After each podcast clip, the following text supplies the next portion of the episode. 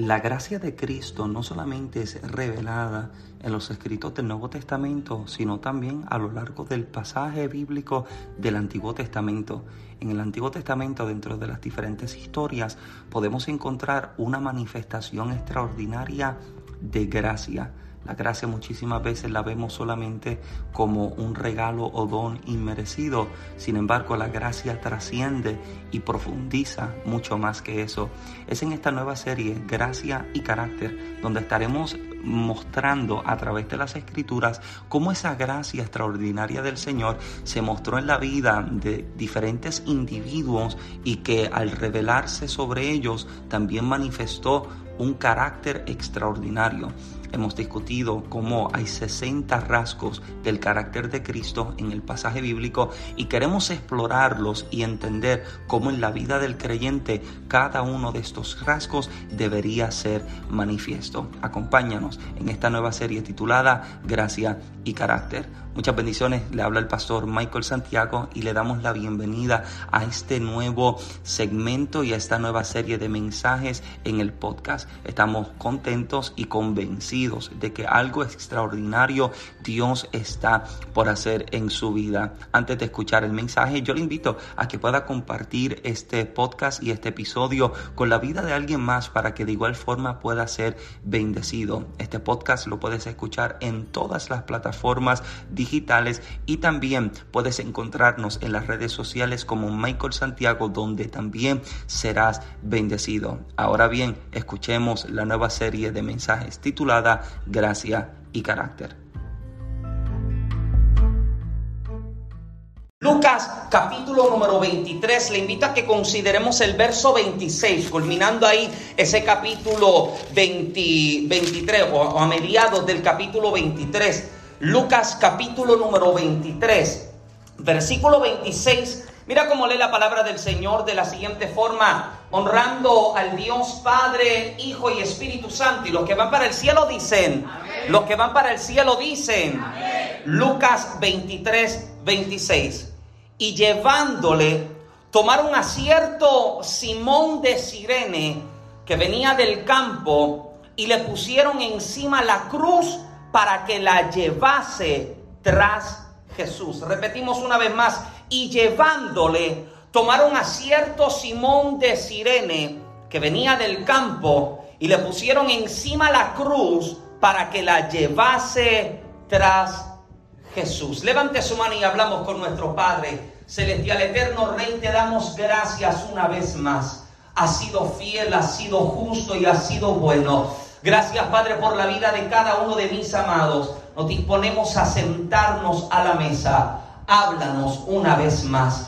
Ansiamos, desesperamos por escuchar tu voz hablar a nuestras vidas. Te pido, Eterno, que tú nos sirvas, que tu palabra nos inspire, desafíe y levante. Que tu palabra nos dé forma y nos permita convertirnos en quienes debemos ser en ti. Te pido, Padre, que tu palabra tenga causa y efecto en la vida de cada oyente y en la vida de cada recipiente. Confírmala con milagros, señales y con prodigios. Opera milagros en cada cuerpo. Padre amado, trae un tiempo de vida, de restauración sobre cada uno de los que estamos presentes en este día atamos y echamos fuera toda distracción, toda ave de rapiña, todo hombre fuerte que hace resistencia. Nos disponemos y preparamos, Padre amado, y alineamos nuestros pensamientos, atención, corazón, oído y espíritu para así recibir y escuchar tu palabra en este día. Te pido, Padre, que no seamos oidores olvidadizos. Que esta tu palabra, Padre amado, nos defina que esta palabra, Padre amado, nos afirme y que esta palabra tuya nos encamine. Por Cristo Jesús, recibe desde ya absolutamente toda la gloria. Por Cristo Jesús, alguien que diga un fuerte amén. Aleluya. Denle un aplauso al Señor y puede tomar su lugar en esta tarde. Aleluya. Bendito el nombre del Señor. Hasta el final, hasta el final. Permítame compartirles lo que entiendo que he recibido del Señor para hablar en esta ocasión. Para la década de los 50, en el 1950, en esa década, un grupo de científicos ubicados específicamente en la Universidad de Harvard en Connecticut, se encontraban haciendo un experimento en un laboratorio con dos grupos de ratas diferentes. Un grupo de ratas era domésticas, mientras que el otro grupo de ratas era salvajes. El propósito y el experimento era poder entender y poder observar cuánto tiempo podría una rata encontrarse nadando sobre las aguas sin que se hundiera y sin que eventualmente, ¿verdad?, perdiera entonces su vida en ahogamiento. Dice que estas dos ratas son puestas, o estos dos grupos de ratas son puestas en exactamente la misma cantidad de agua, la misma temperatura de agua, un grupo de ratas domésticas y un grupo de ratas salvajes. Los dos grupos fueron echadas al agua y se dieron cuenta de que las ratas salvajes, luego de 15 minutos de encontrarse nadando sobre las aguas, se dieron por vencidas, se hundieron y se ahogaron en las aguas. Sin embargo, el grupo de ratas domésticas duró aproximadamente de 40 a 60 horas nadando sobre las aguas sin ahogarse. Las salvajes duraron 15 minutos, se rindieron y se ahogaron, mientras que las domésticas duraron de 40 a 60 minutos sin ahogarse. Los científicos llegaron a la conclusión de que las muertes eran debidas más a algo psicológico que a algo físico. Las que murieron se rindieron mentalmente antes de morirse físicamente. Volvieron entonces los científicos a hacer un segundo experimento, una segunda ola de experimentos específicamente con las ratas salvajes. Estas ratas salvajes las tomaron, las volvieron a meter en las aguas y justo antes de que las ratas llegaron a su punto de mayor cansancio o de extenuación, estas ratas fueron sacadas justo antes de cumplir con sus 15 minutos de resistencia. Los científicos metieron su mano, sacaron las ratas, las secaron, las alimentaron, las cuidaron y luego de un espacio de tiempo las volvieron a introducir nuevamente en las aguas. ¿Cuánto usted cree que habrían durado aquellas ratas salvajes en el agua? Posiblemente algunos pensarían de que habrían durado 10 o 15 minutos como habían durado anteriormente. Posiblemente habrían durado 5 minutos por el cansancio del experimento anterior. Interesantemente, estas ratas salvajes ahora duraban aproximadamente el mismo tiempo que duraban las ratas domésticas estas eran las mismas que anteriormente se rendían, pero algo cambió en sus mentes en el momento en que fueron rescatadas. Algo cambió en su mentalidad en el momento en que los científicos introdujeron sus manos en las aguas para rescatarlas ahora podían empujar su cuerpo más de lo que sus fuerzas y habilidades antes podían soportar. Antes perdían su esperanza a los 15 minutos de encontrarse en las aguas, pero ahora tenían esperanza a esperar de haber pasado los 15 minutos. Así que continuaban con la ilusión de que pronto serían rescatadas. Los resultados demostraron que muchos de los que sufrían de, entre comillas, una muerte repentina, luego de eventos fuertes en sus vidas, perdían la esperanza y eso era lo que les causaba la muerte. Comenzamos a morir cuando perdemos la esperanza. Fracasamos cuando perdemos la esperanza. Nos rendimos cuando perdemos la esperanza. El momento en que la esperanza comenzó a crecer en la vida de estos animales salvajes fue precisamente en el momento en que fueron rescatados. Y qué interesante que nuestra vida es una de constantes retos y desafíos. Nuestra vida es una que se encuentra constantemente enfrentando tormentas, vientos turbulentos. Es una vida que se encuentra atravesando constantes adversidades. Pero si hoy cada uno de nosotros permanecemos de pie, es porque en algún momento de nuestra tormenta la mano de Dios llegó para rescatarnos de las aguas. La mano de Dios llegó para rescatarnos de la oscuridad. La mano de Dios llegó para levantarnos de nuestro momento de mayor dificultad. Escuche bien, rendirte es tu opción. Siempre se nos dice que rendirse no es una opción, pero rendirse es tu opción. Yo no decido por usted si usted se rinde o no.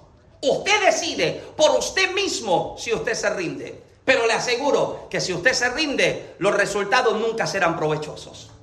Los resultados nunca serán los óptimos. Los resultados jamás serán los mejores que usted verá en su vida. Nosotros nos, encontramos constantemente tratando de emprender en aquello que Dios nos llame. Unos pueden emprender en negocio, otros pueden emprender en, en ministerios, otros pueden emprender en una vida amorosa. Ahora, cada una de las cosas en las que nosotros decidimos emprender, como hemos hablado en ocasiones anteriores, siempre va a tener su desafío diferente. Siempre va a tener un gigante que tenga delante. Siempre van a haber murallas y obstáculos que nos prometen que jamás podremos superarlo. Ahora, para momentos de desafíos, la gente que siempre persevera y se mantiene es la gente consistente. Diga conmigo, consistente.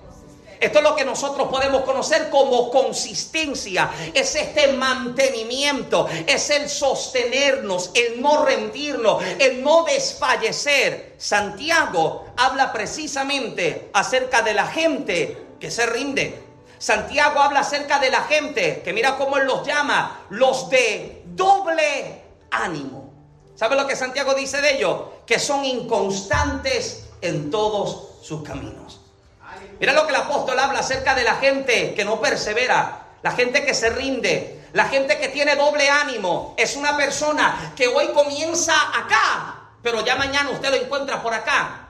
Porque escuche bien, amado, si lo que nosotros utilizamos como combustible de motivación son emociones, tus emociones siempre van a estar fluctuando. Si lo que te motiva a ti moverte es tu estado de ánimo, amado, hoy puedes estar alegre, mañana puedes estar depresivo. Hoy usted puede comerse los vientos gritando. Mañana usted puede encontrarse, como diríamos en Puerto Rico, en Guañangao, diciendo, ya yo no quiero más. Porque si tu combustible para moverte es tu estado de ánimo, amado, lamentablemente ese combustible no dura. Si tu combustible es el apoyo de la gente, amado, hoy puedes recibir apoyo, mañana puede que nadie te apoye. Hoy puedes recibir aplausos de la gente, mañana la gente te puede abuchar. Hoy puedes recibir halagos de la gente, mañana pudieras recibir insultos. Hablo con alguien todavía. Esta es la realidad de lo que vivimos. Lo que nosotros definimos o encontramos o utilizamos como combustible en nuestra vida es lo que determinará cuán lejos nosotros podemos llegar. ¿Sabe cuál es el combustible que nunca te fallará? La esperanza. Pablo habla de la esperanza y Pablo dice que la esperanza no avergüenza. Y cuando tu esperanza está en Cristo, tu ánimo puede caer, el apoyo de la gente puede faltar, pero cuando tienes a Cristo como norte, tu brújula nunca falla, el mapa no te desvía, siempre te mantienes consistente y mantienes en constante movimiento. Comenzar algo nuevo es un desafío.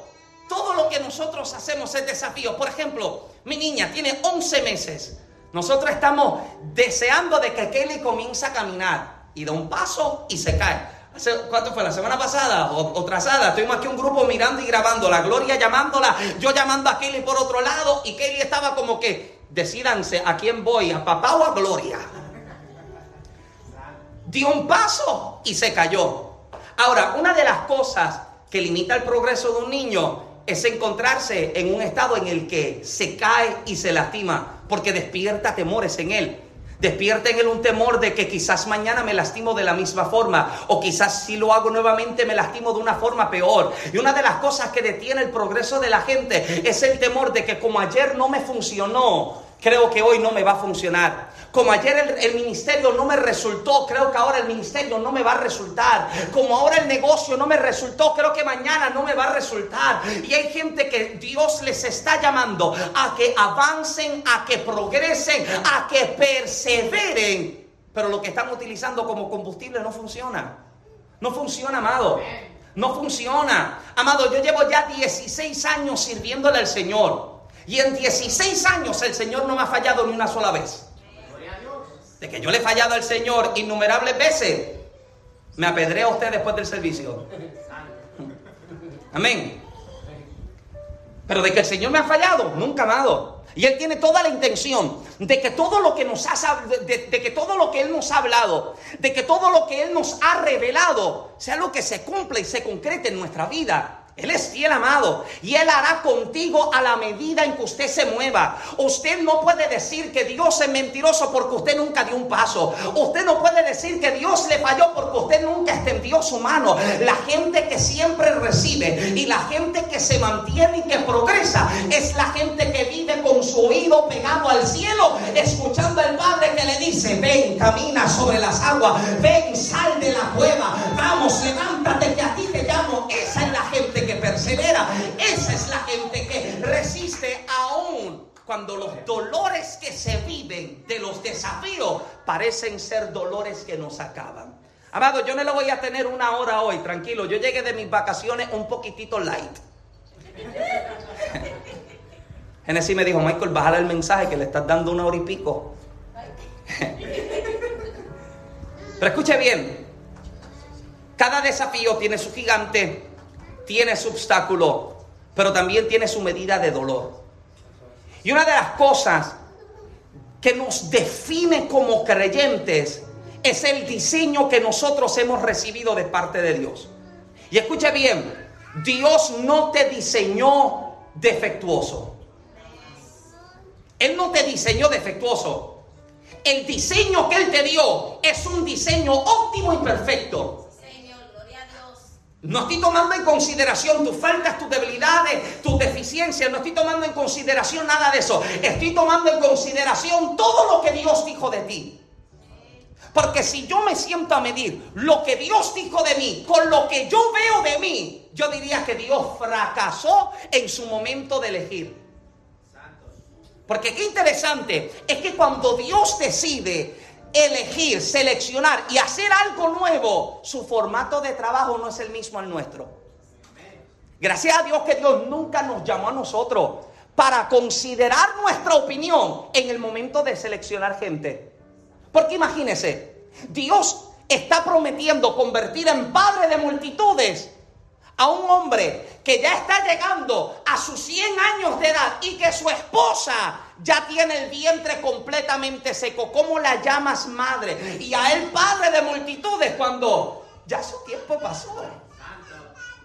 Ajá, así mismo diría yo, papá, papá. ¿Cómo usted le diría al Señor que Él fracasó seleccionando personas cuando los discípulos que fueron llamados por Jesús habían recaudadores de impuestos, habían revolucionarios, habían pescadores? Aquí usted no encontró un académico, usted no encontró un abogado, Usted no encontró a, un neurocirujano. Eso es palabra de domingo. Esa, esa me costó soltarla. Elijo un hombre que se sabe que prontamente lo vende por 30 piezas de plata. Elijo a un impulsivo que tiene la cuchilla en el bolsillo y en el momento en que agarran al maestro, saca el cuchillo y le corta la oreja a Marco. Pero Jesús lo elige. Y si, si, si Jesús me preguntaba a mí, yo le diría, no, no te elijas a esa gente porque esa gente es imperfecta. Oh, pero qué bueno que los imperfectos son los perfectos escogidos de Dios.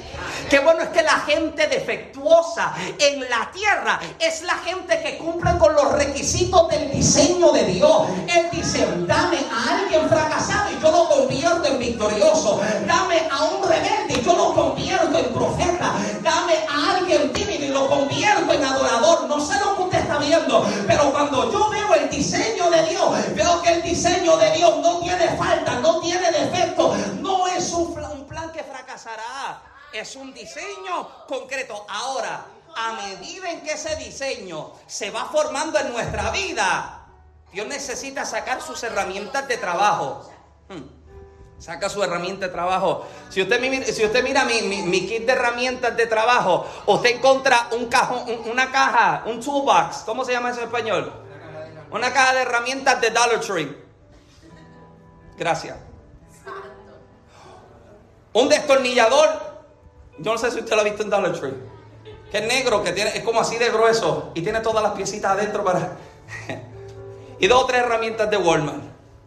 Si yo mirara la caja de herramientas de Dios y él comenzara a sacar sus herramientas de trabajo, él saca, oh, gracias, Dios te está usando. Él sacaría una.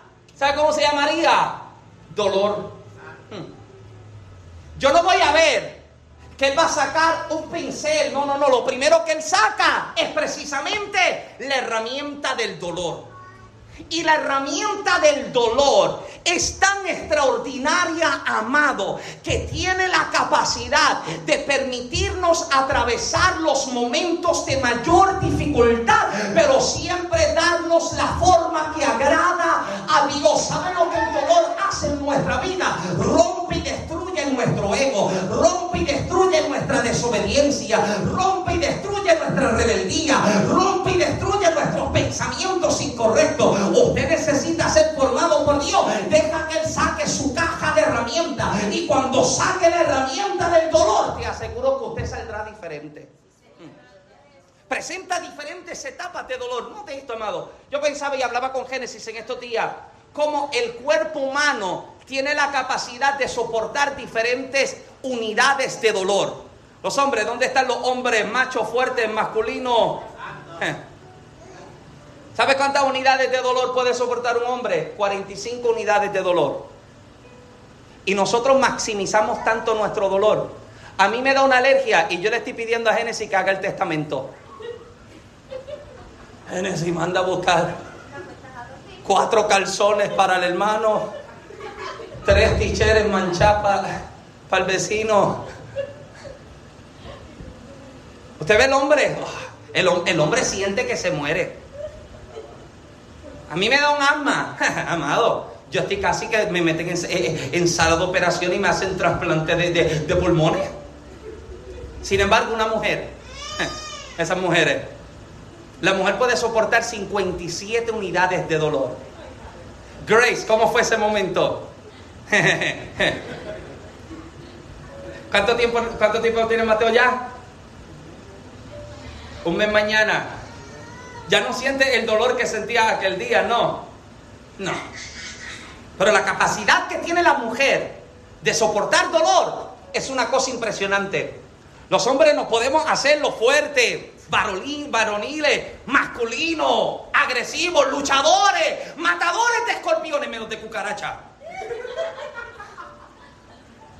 Pero la mujer tiene una capacidad tan extraordinaria que, escuche bien, las 57 unidades de dolor equivalen a 20 huesos rotos. Yo me quito el sombrero ante las mujeres. Mis respetos para cada una de ustedes. Porque lo que soportan, ¿sabe por qué lo soportan? Porque son diseñadas para soportarlo. Yo sé que usted quizás ha visto por ahí algo que, se prepara un tipo de simulacro que le pegan unos parches al cuerpo al hombre para que el hombre sienta el dolor. Eso nunca se asemeja a lo que una mujer está sintiendo.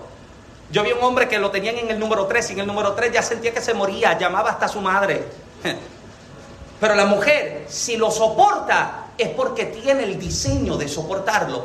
Y lo que usted está viviendo hoy como etapa de prueba, como etapa de dificultad. Amado, no crea que usted no puede superar esto. No crea que usted no puede soportar esto. No crea que usted no tiene la fuerza para salir de esto. Yo le aseguro a usted, amado, que usted tiene la capacidad y el diseño para resistir, para soportar, para aguantar. Esto no va a acabar contigo. Alguien necesita hoy salir de aquí creyendo, yo no muero aquí, yo no muero así. Este no puede ser el final de mi historia. Aquí no se puede acabar lo que Dios ha hablado sobre mi vida.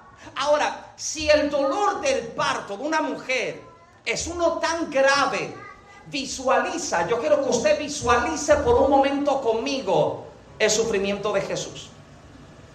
Su dolor no comenzó con los castigos de latigazos, sino desde su completa rendición en el Monte de los Olivos. ¿Cuántos tienen su Biblia por ahí? Acompáñeme, Lucas capítulo 22. Lucas capítulo 22, mira, estamos en el 23, cambia la página para atrás. Lucas capítulo 22, verso 39 al 46. Lo voy a leer para el beneficio de todos. Lucas 22, 39. Y saliendo se fue, como solía, al monte de los olivos. Y sus discípulos también le siguieron. Cuando llegó a aquel lugar, les dijo, orad que no entréis en tentación. Y él se apartó de ellos a distancia como de un tiro de piedra y puesto de rodillas oró diciendo, Padre, si quieres pasa de mí esta copa, pero no se haga mi voluntad, sino la tuya. Y se le apareció, escuche bien, un ángel del cielo para fortalecerle. Hagamos pausa de momento. La esperanza despierta cuando usted sabe de que alguien está pendiente de ti.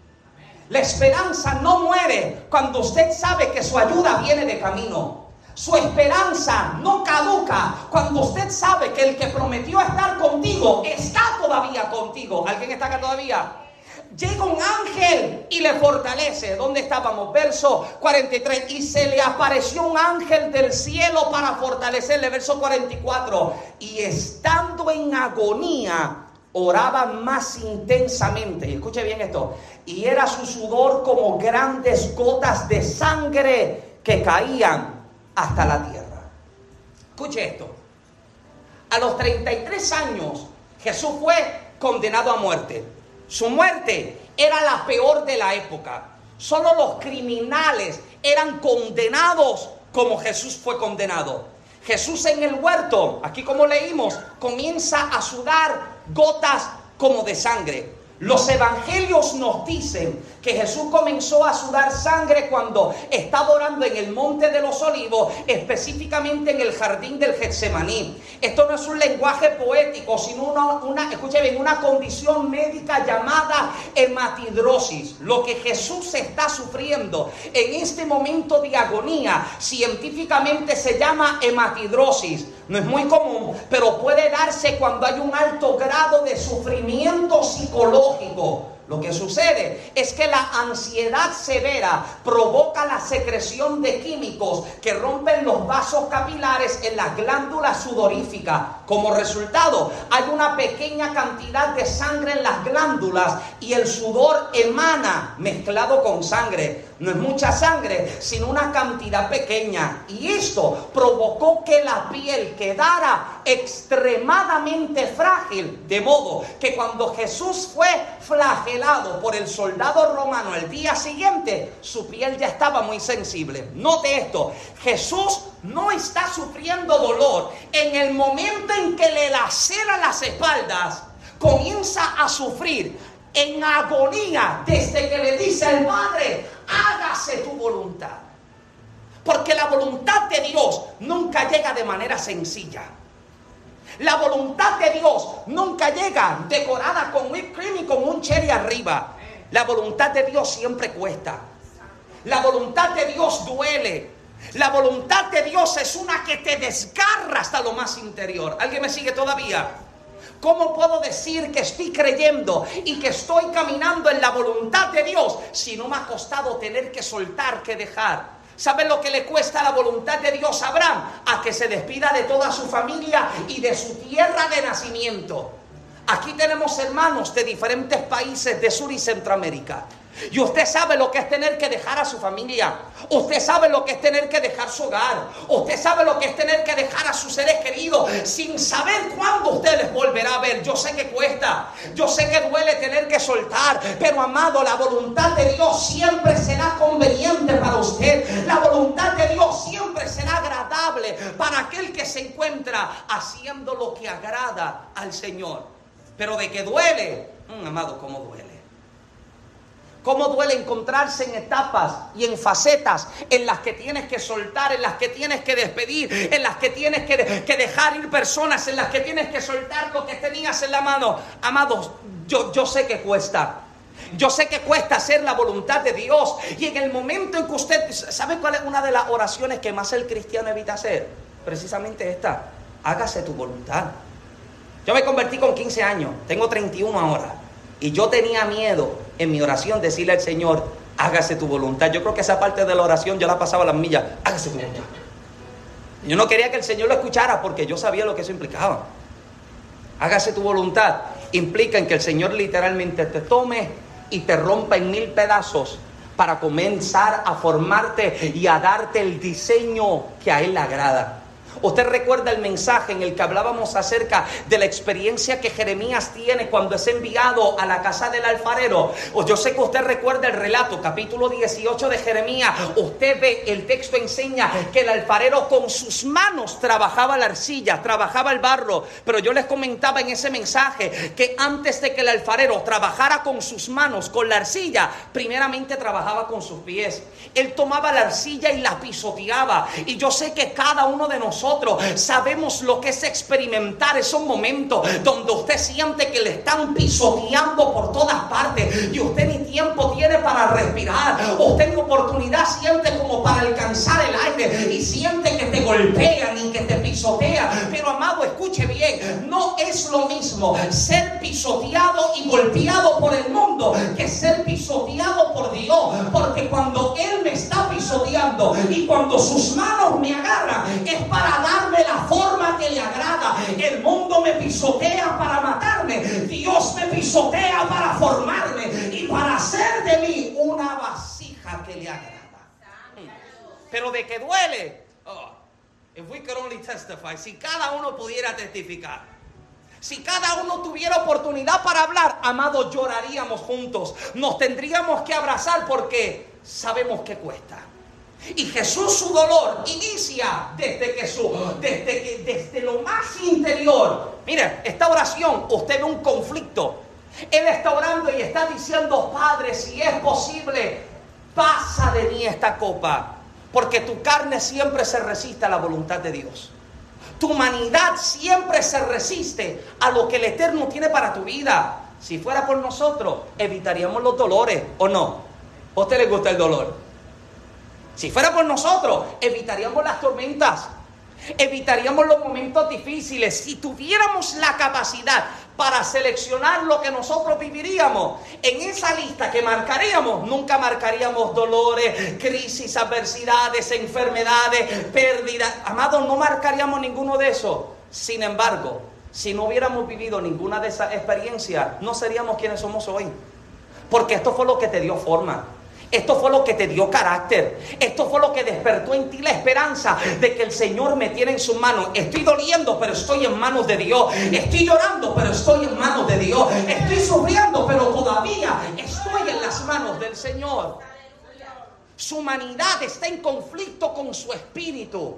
Su espíritu está diciendo, hágase tu voluntad, que no se haga como yo quiero. Hmm. Nosotros visualizamos a Jesús en este momento. Nosotros pensamos y visualizamos un Jesús con toda su divinidad, ¿no, amado? Jesús está muriendo como hombre, está sufriendo como hombre, está padeciendo como hombre. ¿Sabe por qué? Porque si como hombre lo resiste, yo también lo puedo resistir. Si Él como hombre puede resistir hasta el final, yo también puedo resistir mi peso de prueba hasta el final. Su espíritu está clamando que se haga la voluntad del Padre. Ahora, lo interesante de los latigazos que Jesús sufre es que escuche bien, las flagelaciones romanas eran conocidas por ser terriblemente brutales. ¿Alguien aquí ha visto la película de la Pasión de Cristo? Esa película a mí me desgarra. Esa película, amado, a mí me... usted termina convirtiéndose nuevamente después de la película. 39 latigazos se les comenzaba a dar como castigo.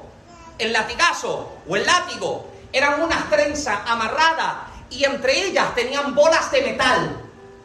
Y cuando se laceraba alguien, amado, un solo latigazo tenía la capacidad de romperte las costillas y lacerarte literalmente, abrirte la espalda. Imagínate Jesús, uno, ya con un amado, ya con llover el látigo, ya, ok. I give up. Con, ver el látigo, con, que me alce la voz. Que me alce la voz, latígalo, ya se acabó. Y Jesús ni una sola palabra. No se resiste. No los condenas. Tenía la capacidad de pedir que legiones de ángeles descendieran. Y guardó silencio. ¿Alguien me sigue todavía? Porque hasta el final Él sabe, aquí esto no puede terminar aquí. Su plan y su misión no termina cuando es latigado. Su plan y su misión termina no cuando es crucificado, sino cuando vuelve a resucitar, dándonos esperanza de que este no es el final de mi historia. Era Jesús. Sabe lo que es ser latigado, sabe lo que es ser lacerado. Él está sufriendo la peor condenación. Ahora, lo interesante es que cuando comienzan a ser latigados, cuando comienzan a ser castigados, el tipo de sangramiento que se comienza a sufrir, amado, es un, es un sangramiento eh, literalmente desmedido. Dice que las venas de la víctima quedaban al descubierto y los mismos músculos, tendones y las entrañas quedaban abiertos o expuestos. Me fascina cuando la palabra dice que en él no había atractivo. Usted no lo miraría y pensaría de que, de que era el príncipe de paz. Usted no lo miraría y pensaría de que es mi salvador. No hay atractivo por la forma en que le desgarran. ¿Puede usar mi oficina, Fernando? No hay forma, amado, en que usted pudiera encontrar algo de, de, de, atractividad en él, en su semblante, porque literalmente, amado, lo están despedazando. La víctima podía experimentar un dolor tan grande que le llevase a una conmoción hipovolémica.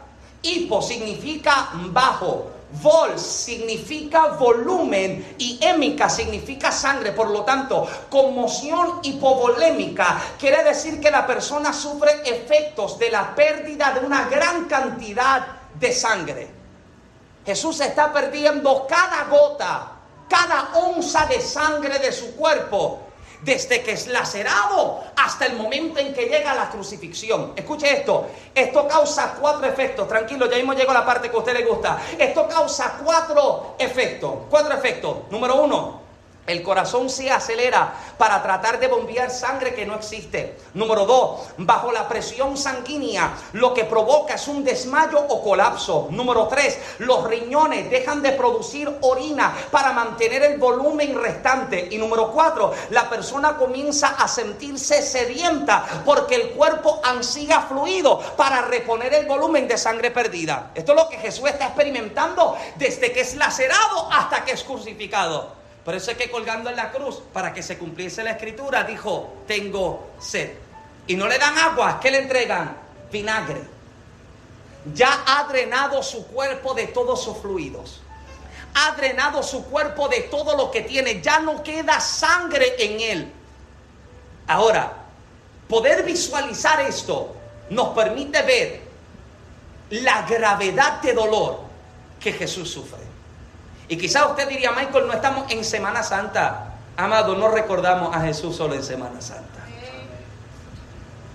Yo creo que esta debe ser la imagen que nosotros recordemos cada día en nuestra vida. Que lo que Él hizo, yo no lo voy a recordar una vez al año, yo lo voy a tratar de recordar todos los días. Escuche esto, camina al Calvario, lo que algunos conocen como el Via Crucis. Jesús anduvo de 12 a 14 horas caminando, cargando una cruz. ¿Usted sabe lo que es hacer una caminata de 12 horas cargando una cruz que pesa más que el peso que usted tiene en su cuerpo? Hmm. Yo desde que me casé subí unas 25 libras y ya mis rodillas por mi condición no lo resisten. Imagíname cargando una cruz que pesa más de lo que peso yo. No por 5 minutos, no por 2 minutos, no por una hora, más de medio día, 12 a 14 horas cargando una cruz en la cual usted sabe que usted van a matar ahí. Usted sabe que esto es el lugar donde su vida ha de acabar. Y mientras Jesús va caminando, salud, mientras Jesús va caminando, entra en escena lo que yo quiero que usted se lleve en esta tarde. Jesús está tropezando, su cuerpo está completamente lacerado, su espalda abierta, todo el fluido de su cuerpo está desapareciendo. Cuando de pronto los soldados están viendo que Jesús no puede cargar la cruz. Los soldados se están viendo de que, de que ya el condenado no puede andar más. ¿Y sabe lo que hacen? Piden ayuda a un ciudadano. Hay un hombre que solo se menciona tres veces en la Biblia. Y las tres veces que lo menciona, dice exactamente lo mismo. Las tres veces que lo menciona, lo leímos aquí en Lucas, Usted lo puede encontrar en Mateo 27, 32 y en Marcos 15, 21, diciendo exactamente lo mismo. Marcos y Mateo me fascina cómo ellos dicen que lo obligaron a que cargara la cruz. Aquí usted puede ver un dato, amado, que me parece sumamente extraordinario. Es lo que podemos llamar la providencia de Dios. Repita conmigo, providencia de Dios. ¿Qué es la providencia de Dios? Es escúchame, es como Dios va guiando a las personas y sus circunstancias para que cumplan sus propósitos. No es difícil verlo en el caso de este Simón de Sirene. Número uno, Simón estaba en un lugar oportuno y en, el momento oportuno. El texto dice que venía del campo. Sin duda, no esperaba nada de lo que iba a ocurrir, pero Dios lo tenía todo planeado. Era su propósito que Simón de Sirene tuviese aquel viernes un encuentro con el Señor Jesucristo. Este hombre amado, todo el mundo va camino para ver un hombre crucificado. Este hombre ni idea tiene de lo que está ocurriendo. Y sin darse cuenta, posiblemente lo van empujando. Entre ven, y la gente va de camino y queda de frente a un hombre al que han condenado de muerte. Que está tropezando, que ya usted puede ver cada músculo en sus piernas, los músculos de su espalda. Usted puede ver los huesos de su costilla. Y el hombre está que no puede caminar. Imagínense este escenario. Usted va caminando y encuentra un hombre al que condenan a muerte y te dicen, Orlando, toma su cruz y carga. Ayúdalo a que llegue a su destino final. Esto es lo que este hombre está experimentando. Este hombre no sabe lo que está ocurriendo. No sabe qué está pasando y se encuentra con, con un condenado a muerte cargando una cruz que ya no puede ni andar. Y le están pidiendo, toma la cruz de este hombre y ayúdele a cargar. Número dos, los soldados se fijaron en él. Hay tanta gente, pero la mirada cae sobre este único hombre. La mirada cae específicamente sobre este hombre. Escuche bien, había una multitud de gente, pero el propósito de Dios era específicamente para este hombre. Escuche bien, permítame hacer una paréntesis. Si usted me permite una licencia con esto. La Biblia no vuelve a dar detalles acerca de este hombre. No vuelve a dar detalles. Los únicos detalles que usted puede encontrar son los tres textos que yo le mencioné. Las únicas tres veces que se le menciona. Y a diferencia de lo que leímos aquí en Lucas, Marcos hace referencia de la familia de este hombre. Marcos menciona los dos hijos de este hombre. Dos hombres, dos, dos nombres de los dos hijos de este hombre.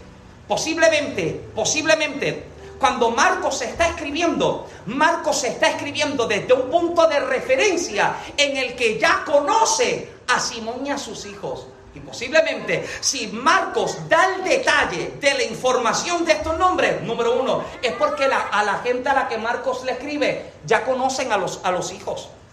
Y si ya los conocen, número dos, es porque posiblemente luego de que, luego de que Simón ayudara a cargar la cruz, Simón terminara eh, convirtiéndose al cristianismo. La Biblia no da referencia a esto. Esto, esto, es una especulación y esto, esto es parte de mi imaginación y, y de la deducción que yo puedo hacer entre lo que en tres versículos se está detallando no se vuelva a dar detalle, pero si Marcos está dando detalle, está dando detalle de los nombres de los hijos, es porque posiblemente Marcos tiene referencia de quién es la familia y cómo es que los puede conocer. Número tres, Simón no estaba buscando al Señor aquel día, pero el Señor lo estaba buscando a él. Los que estamos aquí, cada uno de los que estamos acá, estamos acá porque el Señor me buscó. El Señor nos encontró. Y nos podíamos encontrar en cualquier lugar y el Señor nos encontró. ¿Usted ha escuchado testimonios de personas que se encuentran en una barra tomando y escucha la voz del Espíritu que le dice, fulano, sal de aquí que tú no perteneces acá? Esa es la voz de Dios que te está buscando. ¿Sabe que la gente comienza a preguntarse, ¿el Espíritu de Dios está en todas partes? Seguro que sí. El salmista habla de cómo si tratase de meterse en lo profundo del mar, allí está Dios. Si pudiera subir al lugar más alto, allí también Dios está. No es que Michael Dios es santo y no se mete en todas partes. Amado, se mete en todas partes cuando insiste en buscar a alguien. Y cada uno de nosotros podemos encontrar la insistencia de Dios. Y por eso que usted encuentra que usted va conduciendo, usted ha encontrado los, letreros que hay de, camino de Tifton para acá en el highway, que te están hablando acerca de que Jesús viene. No te quedes hasta el fin, no sufras una condenación eterna. Esa es la insistencia de Dios, que cuando yo no le estoy buscando, Él me está buscando a mí. Que cuando yo quiero darle la espalda, acá también termino encontrándolo. Aleluya. Este hombre sin darse cuenta, se da cuenta en este momento de que el maestro lo está buscando a él, de que en el plan de Dios estaba precisamente que este hombre se encontrara en ese lugar. Voy terminando. Llevar la cruz en un sentido, podemos entender que lo que Simón hizo aquel día fue algo tan irrepetible como lo fue la muerte del Señor en la cruz. Usted no vuelve a encontrar a nadie más que carga la cruz de otro para ayudarle a llegar a su momento de condenación. Usted no vuelve a encontrar esto. Esta es la única vez en la historia en la que usted puede encontrar esto. Ahora, dicho esto, y teniendo la imagen de un Simón cargando la cruz, usted ahora pudiera entender lo que de pronto el Señor habla. Marcos capítulo 8, verso 34. Si alguno quiere venir en pos de mí niéguese a sí mismo, tome su cruz y sígame. Tres cosas declara el Señor. Los que quieren ir a seguirle, a caminar con Él, a caminar detrás de Él, lo primero que tienen que hacer es que negarse a sí mismo. Negarse a sí mismo es sinónimo de negarte a tu voluntad de negarte a tus planes. Yo sé que hay mucha gente que pudiera llegar al evangelio creyendo que esto, que el Señor es como, como un genio, como, como a genie en a lamp. El Señor no es un genio en una lámpara. Si a usted le, algún momento le dijeron, ven al Señor que todos sus sueños se hacen realidad, permítame dejarle saber que usted lo engañaron. Perdóneme que sea yo el que se lo tenga que decir y que le estalle la burbuja. Le engañaron. Porque el Señor no es un genio que está cumpliéndole los sueños a todo el mundo. Como tampoco el sueño de Dios es cumplir tu sueño. Amén. Eh, eh, gracias, gracias por eso, amén, eh, amén. El, plan de Dios no es cumplir tu sueño. Y llegamos a Dios y lo que hacemos es pide, pide, pide, y dame, dame, dame, dame. Y el plan de Dios es formarnos para que su sueño se cumpla en mí formarnos para que su voluntad se realice en mi vida. Lo primero es negarme a mí mismo. Me niego a mis planes, me niego a mi voluntad, me niego a lo que yo quiero hacer para hacer la voluntad de Dios. Número dos, yo tomo mi cruz. Amado, yo no puedo cargar tu cruz, pero sí te puedo ayudar. Sí te puedo dar apoyo, sí puedo orar por usted, pero yo no puedo cargar tu cruz, tu cruz la carga usted. Y tampoco a su cruz usted le puede cortar. Dame quitarle un pie para que la cruz me quede más liviana. Ese es el Evangelio light. Que te dicen, haz como quiera. Y la cruz, mira, eso no importa. Ese es el Evangelio light. El Evangelio de Jesús te dice, tú tienes que cargar tu cruz. ¿Y sabes cuándo la vas a cargar? Todos los días. No es que yo la voy a descansar luego del servicio del domingo y la retomo el miércoles cuando vengo a la reunión. Y luego de la reunión del miércoles tengo vacaciones de ella hasta el domingo. Yo hablaba con un pastor y relajaba y me decía, yo cuando estoy de vacaciones ni oro, porque estoy de vacaciones. Estoy de vacaciones. No, amado, la cruz no se suelta y se toma, se suelta y se toma. Se toma todos los días. ¿Y sabe hasta dónde se carga? Hasta el final. Se carga hasta el final de tus días. se carga hasta el día en que el Señor te llama a su presencia. Se llama hasta el día en que el Señor te diga, ven, buen siervo y fiel. En lo poco fuiste fiel, en lo mucho te pondré. Entra en el gozo de tu Señor. Hasta ese día es que se carga la cruz.